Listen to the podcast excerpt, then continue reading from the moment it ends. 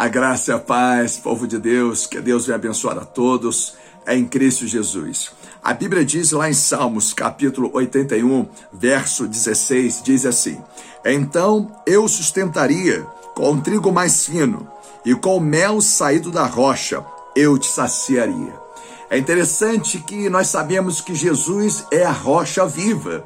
Houve um fato nas Sagradas Escrituras que se encontra lá em Êxodo, capítulo 15, versículo 22 ao versículo 26, algo muito interessante.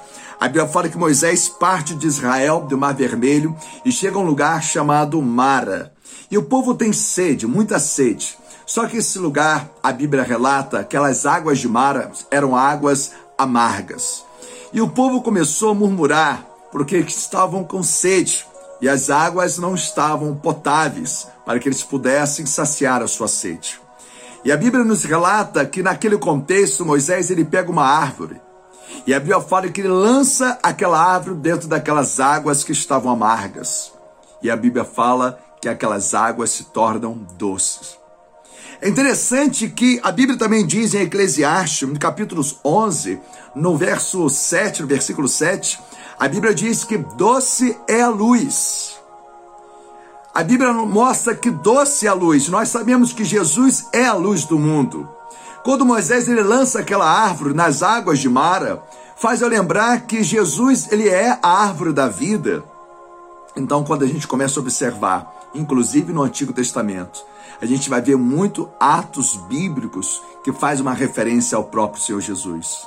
Quem não se lembra da história de Abraão, quando estava lá Abraão subindo naquele monte, e a Bíblia fala que o filho dele falou assim: Pai, está aí, está aí é, é, o cutelo, está aí a lenha, mas cadê o sacrifício? E Abraão dizia assim: Deus proverá. Eu quero dizer para você, nesses últimos tempos, que Deus está provendo também para a sua vida a cada dia te sustentar nesses últimos tempos, a sua alma, o seu espírito, mesmo em momentos de tribulações. Ele disse que estaria conosco todos os dias. Então quero dizer que doce é a luz. A Bíblia fala que Deus vai nos sustentar do mel que sai da rocha. Ele é a rocha. Quando Moisés ele pega uma árvore e lança naquelas águas de Mara, as águas se tornam doce. Eu quero dizer que Deus, ele quer a cada dia capacitar cada um de nós. A Bíblia diz lá em Filipenses capítulo 4, no versículo 19, que em Cristo Jesus ele supre todas as nossas necessidades. Eu não sei como você está hoje.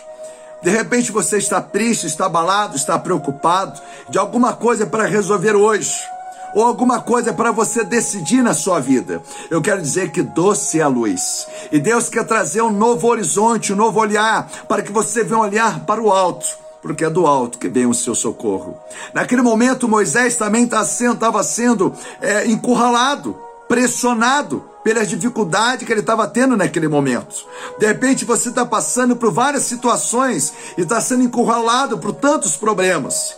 Mas eu quero dizer para você que doce é a luz doce é a luz.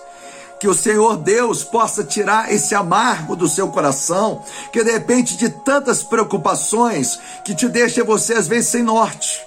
Mas eu quero dizer para você que Jesus ele é o caminho, ele é a verdade, ele é a vida. Senhor Deus, nesse momento, essa pessoa que está me ouvindo, eu peço que o Senhor venha direcioná-la. Essa pessoa que está me ouvindo, peço que o Senhor venha sustentá-la com esse trigo fino, esse mel que escorre da rocha para que essa pessoa tenha força para prosseguir e possa vencer essas adversidades que o mundo, o Brasil se encontra, Pai. Eu peço a capacidade do Senhor para que o Senhor venha renovar as forças do meu irmão, renovar as forças da minha irmã e trazer habilidade do alto, Senhor. Assim como aquele povo de Mara, a Bíblia fala que as águas eram amargas, mas elas se tornaram doces. E a tua palavra nos relata que doce é a luz. Senhor Jesus, dá força para essa pessoa prosseguir a sua caminhada, a sua jornada nessa terra. Não deixe essa pessoa olhar para trás, para a dificuldade, para a força da tempestade, mas que possa prosseguir para o alvo. Eu venho declarar, meu Pai, essa vida que me ouve, toda sorte de bênção, da graça do Senhor, da renovação do Senhor, da capacitação do Senhor. Eu peço que o Senhor venha a cada dia, meu Pai, implantar, Senhor, uma visão, meu Pai, mais ampla, potencializar a fé do teu filho e da tua filha que me ouve.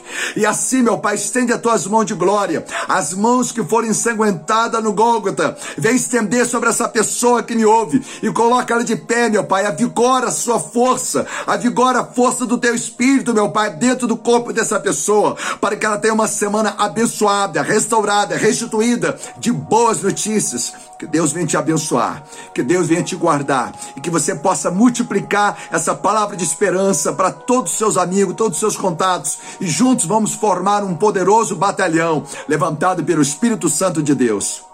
Um beijo no coração de todos, é em Cristo Jesus.